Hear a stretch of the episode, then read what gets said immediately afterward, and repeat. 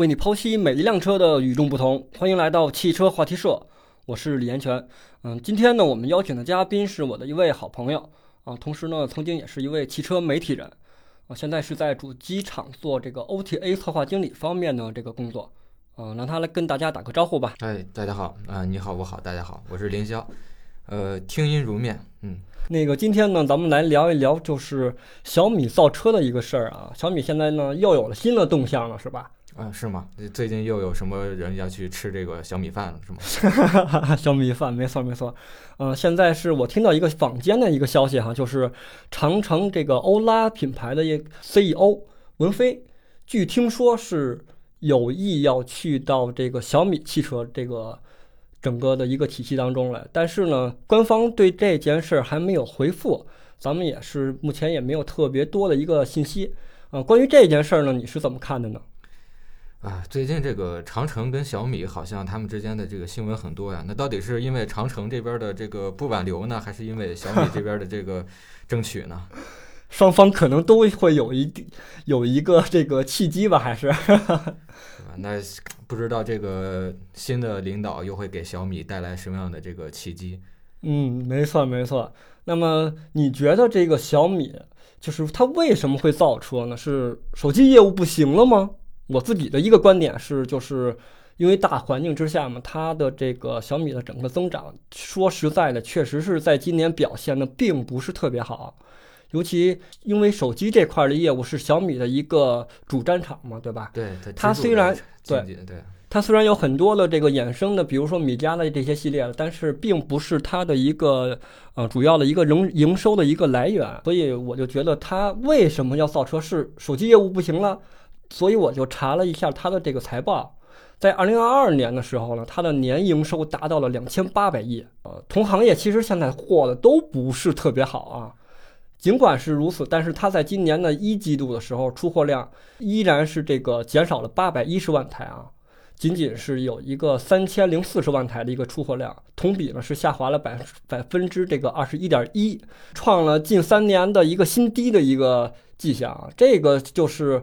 我自己分析它的一个做啊造车的这么一个倾向，你是怎么看的呢？那你是认为小米是把这个呃这个风险然后分担到这个汽车领域这块了吗？因为在我观察啊，在小米当时做手机的时候，它还是这个经过深思熟虑的啊，包括前期的一些宣传和策划什么的。然后到造汽车这块呢，我反而觉得它是比较激进的一个策略。你看，从他刚开始传出消息，然后没过多长时间就要做这个自自动驾驶里边的这个第一阵营，然后要到二零二四年是吧？一季度我记得是，对对，然后要做第一款汽车，我觉得他这个非常激进的。这个激进的过程中，未免我觉得是不是是不是有一点太唐突了？因为你想造车是需要时间的，对吧？你从一辆车的一个模型车里呃去做的话，然后。各种的验证啊、路试啊，都是需要大量的资金去投入的，对吧？对，一般来说，在汽车行业里面，一个车的研发流程，它是要经过三十六个月，嗯啊，也就是三年的时间。大家可以看到，就是小米从它传出这个造车的消息，然后到二零二四年发布第一款新车，它这个时间其实还是安排的非常紧凑的。包括现在已经是二零二三年了，然后我们好像是也没有在路上见过小米的这个谍照车，或者是这个其他的这。倒是我们一直听说雷军他在演示各种的这个自动驾驶啊，一直在着重发力这块技术啊。哎，我倒是在前阵子。刷到了他这个官方这个伪装车的一个视频，是一个呃汽车博主吧，算是，嗯，但是就是咱们做媒体的，一看就是官方发的这种谍照视频嘛，对吧？他虽然是以一个自媒体的角度去看啊，我发现了这个车啊，我给大家看一下，但是就是只要是做媒体的，大家都会知道。一般人是接触不到他的这个啊时装车的，对吧？也不会给你去看。但是大哥就是真的是拍了一段视频，你知道吗？嗯，就是我就我就觉得他这个从现在来看的话，就是小米已经是在为他的汽车做预热了，对吧？那如果说到小米汽车的话，你实际上你是更关注这个车的本身呢，还是说关注它这个自动驾驶呢？因为现在，因为大家也都是这个在行业里面这么多年了啊，如果说到其他品牌车的话，我可能会比较在乎这个车的外观啊，或者是性能。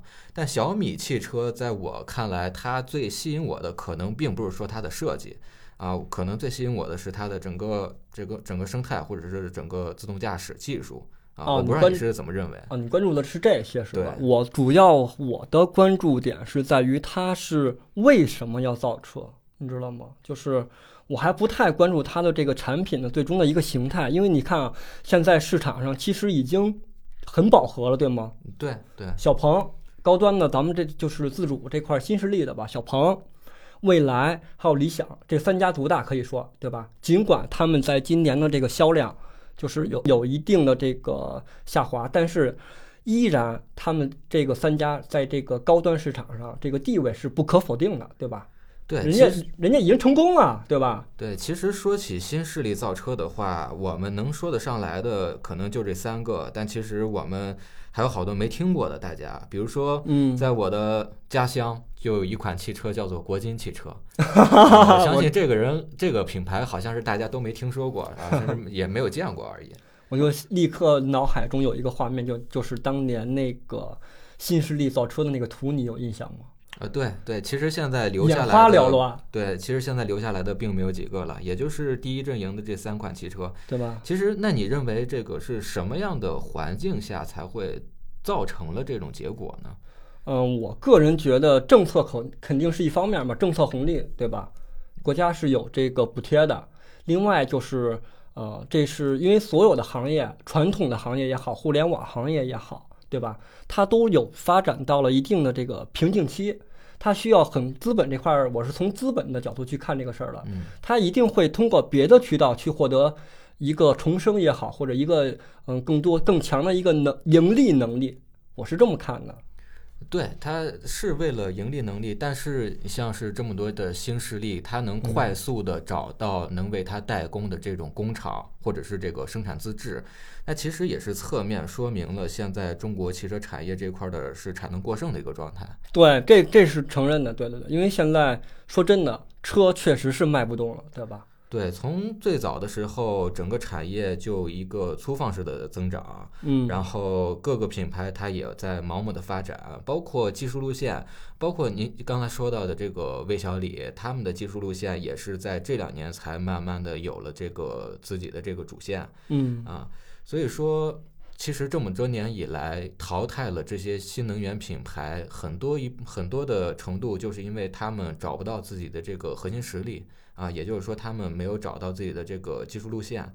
比如啊说恒大，比如说这个众泰也好，对吧？传统车企众泰，对吧？这个大家都知道，对吧？对，众泰它 只能是以它的价格优势啊，或者是它的设计啊，或者是也可以是 设计对吧？原创设计，对，所以它能快速的 在嗯一部分特定的市场来占领啊。但是如但是这种策略的话，并不适合于它长期的发展。对，没错儿，因为我是因为大家都是这么多年去，呃，经过了这个也看到了整个中国这个汽车行业的一个发展状况，对吧？从野蛮生长，对吧？各种包括这种骗补的也好，对吧？包括这种就是 P P P P T 造车，尤其那个游侠游侠汽车，你知道吗？嗯，对对我对这个游侠汽车特别的印象深刻，你知道吗？对，一个非常科幻的名字，啊但是我们也没看见它的这个核心的实力。对吧？就最终也是不了了之而已，对吧？唯独现在剩下了一个魏小李，其他的你像威马，现在其实大家的日子不是特别好过了。你没有一个核心的技术，或者你没有一个产品的一个卖点，对吧？对，威马它早期能够快速的发展，也是能，也是因为它快速的把这个销量铺开了。然后到现嗯在大家来看的话，其实这款车也是没有什么太多的核心实力的。即便嗯是大家对于理想这种品牌不是怎么看好，但其实它有自己的这种比较独特的增程式的混动技术啊，也能成为它自己在这个新能源车领域的一个杀手锏。嗯啊，总所以就像董小姐说的那样，掌握核心科技是吧？这才是一个企业立足的根本。总之就是，不管是软件儿也好，还是硬件儿也好，你多少你得有一技之长，对吧？但其实这个东西，你比如说，比如说小米，对吧？嗯他没造过车，他是造手机的，嗯，对吧？对，他雷军咱们都就是大家也肯定都非常熟悉了，对吧？科技圈儿的一个呃，属于就是神父级别的，可以说是对吧？不是什么神父，教父教父级别的，对对吧？因为他确实是因为我是我觉得我还接触小米这个系统还是比较早的，因为我是在一三年那会儿，啊一零年那会儿是做比较专注这个发烧的刷机的这块东西，偶尔偶然间是在论坛里边发现了这个淘小米。啊，那会儿还小米还没有就是刻意的去爆出自己，它只是放出了一个呃系统的一个刷机的一个固件儿，那会儿是叫米 UI，但是大家不会读，只是读 MIUI，你知道吗？啊，然后从此就开始开挂上小米了，对对对，因为它确实做的，在当时的话，不不管是整个界面儿的一个设计也好，还是体验也好，确实是独树一帜了。随后它才是呃，就是发把这个手机业务做了起来，而且是找好了方向，对吧？廉价，还有这个性价，主要是性价比，对吧？对，所以你是除了这个小米手机的用户之外，你还是什么小米设备的用户呢？是吧？对，它整个一个生态链现在已经搭建的非常完善了，对吧？对，所以这也是它能有底气去进军汽车领域的这个一个实力吧。其实嗯大家都知道，这个汽车领域，汽车的硬件儿，特别是新能源汽车这块儿，其实也是那几家品牌来垄断的，包括电池、电机啊。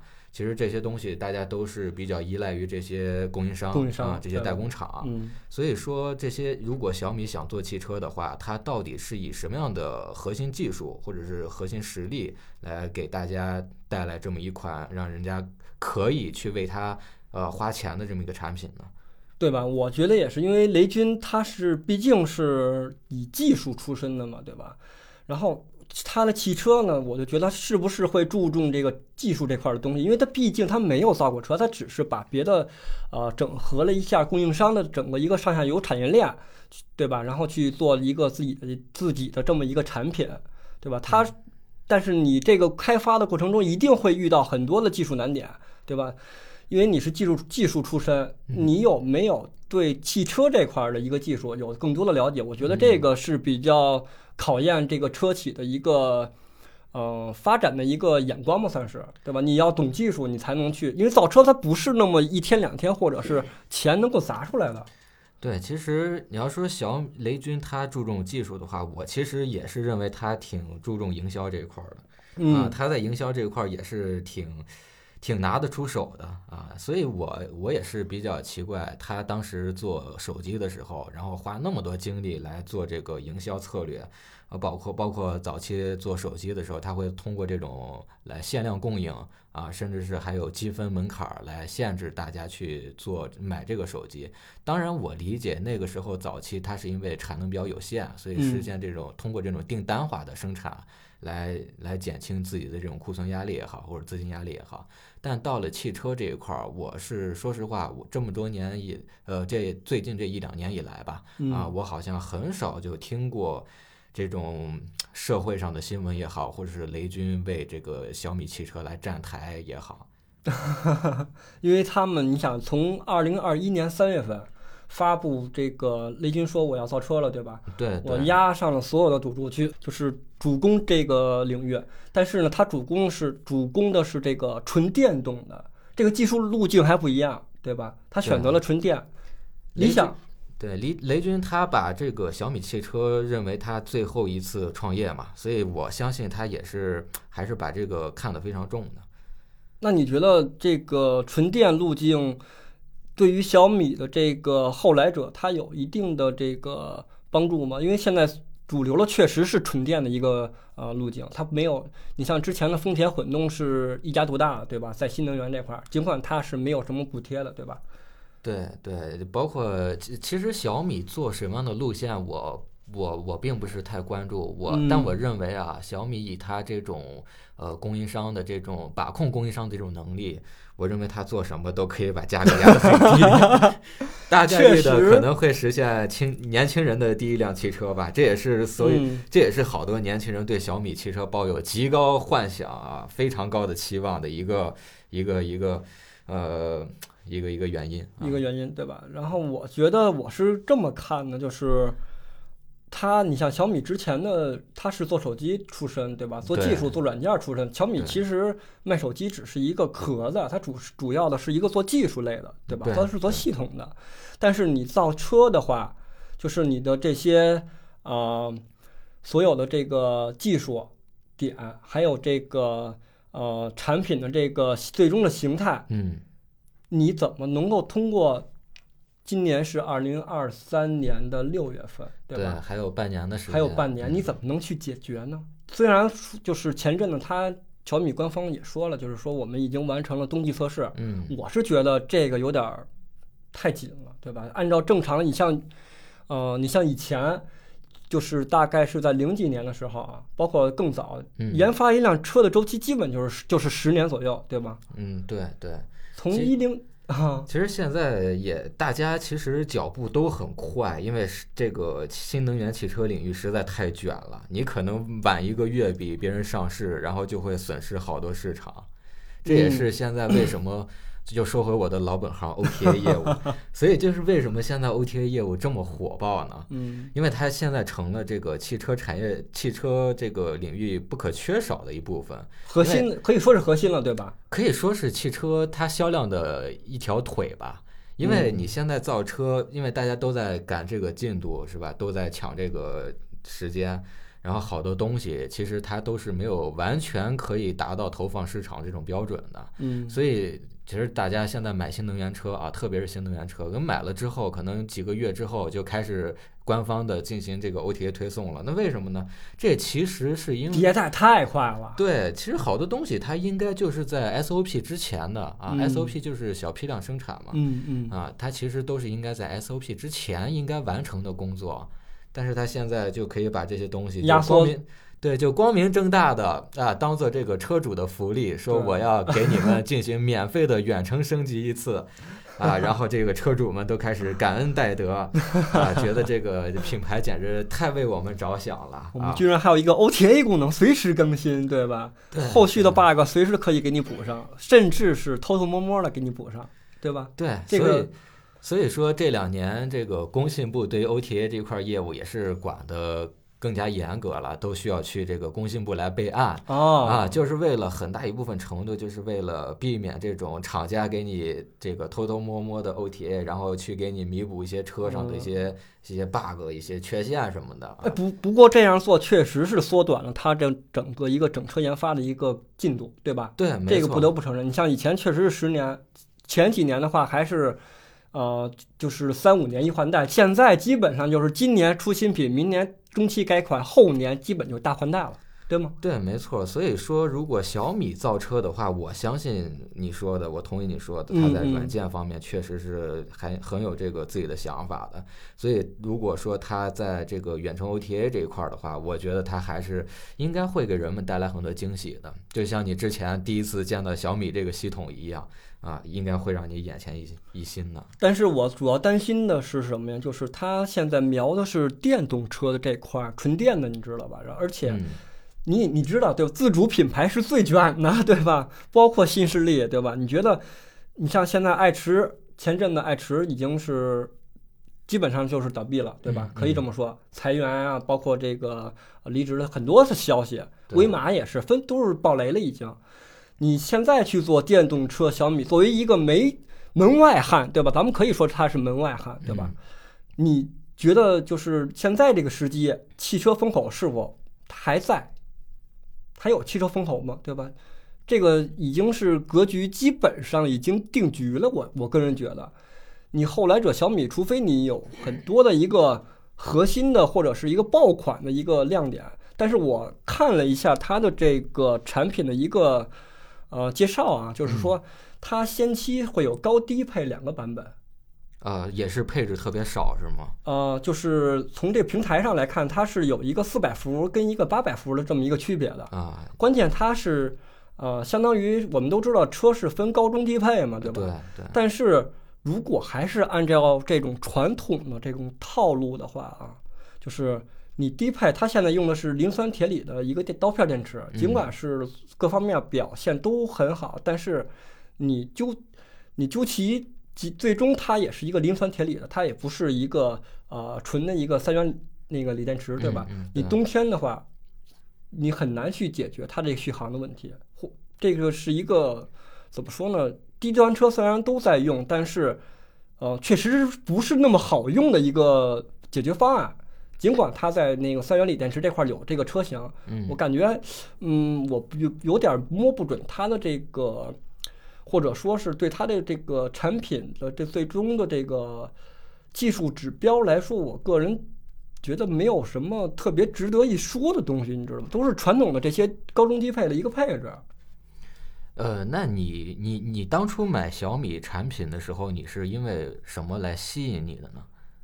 它的技术链是比较成熟了嘛，对吧？整个生态链，包括我们家的灯、我们家的电饭煲，对对吧？我们家的一些，洗衣机，啊对对对对，嗯都是小米的。现在是成熟了，但是我觉得，呃，如果是因为我经常会拿小米和苹果去对比，你知道嗯吗？，为什么呢？太像了，对 不对？就就除了这个操作和设计像之外，你还觉得，那你为什么会拿一个呃，因为小米早期它打的是这种低端品牌嘛，对所以你为什么会拿一个美国的这个苹果跟中国的一个低端品牌来来来这个做对比呢？你是怎么说服自己的？我是这么考虑的啊，就是以他们都是一个科技科技公司为这个出发点，就是我觉得美国人和这个咱们这边的一个思维还是不太一样的。你像苹果，所有的东西都是高配，一定的，嗯，对对我甚至给你超前的配置。对，那那小米呢？小米现在是延续了，比如说磷酸铁锂的一个 刀片电池，对吧？嗯现在都是现有的一个技术，他们并没有一个特别就是让人家就是让人让人眼前一亮的一个技术，你知道吗？就是比如说我推出了一个呃一千公里续航也好，或者是两千公里续航也好，它没有这个一个特别能够抓人眼球的东西，它它仅仅是用当下所有的一个资源去整合了而已。其实我跟你的看法不太一样，嗯我反而觉得小米这样做还是很聪明的。呃，为什么呢？因为它首先它是会集中这个自己的优势啊，其次呢，像是这种比较成熟这种磷酸铁锂电池，在行业里面也是包括它的性能啊，还有这个能量密度，也是做到比较，呃，比较可以说到了瓶颈的这么一个阶段。啊，所以说它现在用这种比较低的成本，能达到这个比较不错的这么一个技术实力。当然，我们要看嗯。它这个产品本质的时候，我们永远不能脱离它的这个价价格对。对对，永远不能脱离它的价格，脱离的价格来谈这个配置也好，或者性价比也好，都是耍流氓。所以说，如果嗯。大家都如果这个小米汽车它真的做到十几二十万的话，我觉得它用磷酸铁锂电池也并不是什么短板了。哪怕它用五号电池，你都觉得这个车简直太值了。哎呦，太有意思了！我是觉得就是我很容易把这些科技公司去做对比嘛，因为小米它各方面其实做的非常的，呃，生态链方面啊，做的非常的优秀了，已经是。对，其实你拿小米跟苹果也好，跟什么也好来做对比的时候，其实你的内心潜意识就已经把小米抬到了那个高度了，就证明了你是内心是认可的，我还是认可的。对对对对，这个这个确实是，但是毕竟它是第一次跨界，而且是压住了全部的一个身家啊，嗯、去做造车这件事儿，所以我还是以一个旁观者，甚至是一个呃有着这个质疑的态度去看它的这件事儿，因为毕竟现在呃说实在的，就是造车的这个风口其嗯确实。或者说是这个契机，确实对小米有很多的一个不利啊。对对吧其实现在做供应商来说，其实是挺卷的，因为大家都在用，可能可能整个行业里边来做这个呃主导地位的供应商就是那么几家啊，但是小米它依然能花这么多钱来投入到研发里边儿。啊。但是我看了一眼它的这个研发的这个团队啊，包括它的研发资金，实际上在造车这块儿投入，其实尤其是前期的投入，其实并不大。你看我，对，我记得小米在智能智就是在电动汽车这块儿，一季度好像是投入了十一个亿，对，十一亿。我大家可能对这个十一亿没有什么概念啊，但是你十一亿，其实在汽车研发投入这块儿算是比较少的。你大家可以看理想，它是投入一季度是投入了十八点五个亿，嗯嗯，像比亚迪呢更多，六十二点三八个亿，一季度啊投入六十多个亿。这个确实是大成本，对吧？对，所以大家现在也看到了嘛，比亚迪现在又开始这个，可应该是我记得是在这个国际上，新能源好像是做到了第二名啊，这个出口这个销量。嗯嗯嗯，所以这个资金投入，我觉得对于一辆车能否正常的量产有很大的呃因素，因为对，这是它最起码的一个投入，这是一个最必须必必须的投入，对。我这边有有一组数据啊，就是说它这个小米二零二二年的一个财报的一个人数啊，它的整个汽车业务研发人数已经达到了一个两千三百人的一个状态，在二零二二年，但是今年他们还没有对外公布。嗯，另外就是它的这个呃，它瞄准的是 AI 领域，它的 AI 领域这块的人员超过了是一千二百人，你觉得这块的研发人数在整个业务上你觉得算多吗？人数来说？它这个人数还是非常可观的啊，然后包括它投入的这些钱，其实你就拿整个横展来看，整个行业横展来看，那其实好多车企它都是把这个费用放在营销上面，嗯，比如说某来汽车是吧？关键我觉得营销，嗯。还是真的是很重要的一个事儿，对吧？对，其实作为我们主机厂来说，研发部门跟营销部门是经常打架的，啊，研发部门觉得我们做了这么好的一辆汽车，是吧？我们工程师天天这个进行测试，东测完了，然后又开始下测，然后我们做这么好的产品，为什么营销卖不出去呢？是吧？营销他也满肚子牢骚，然后就说你们做的是什么东西，然后我们卖都卖不动。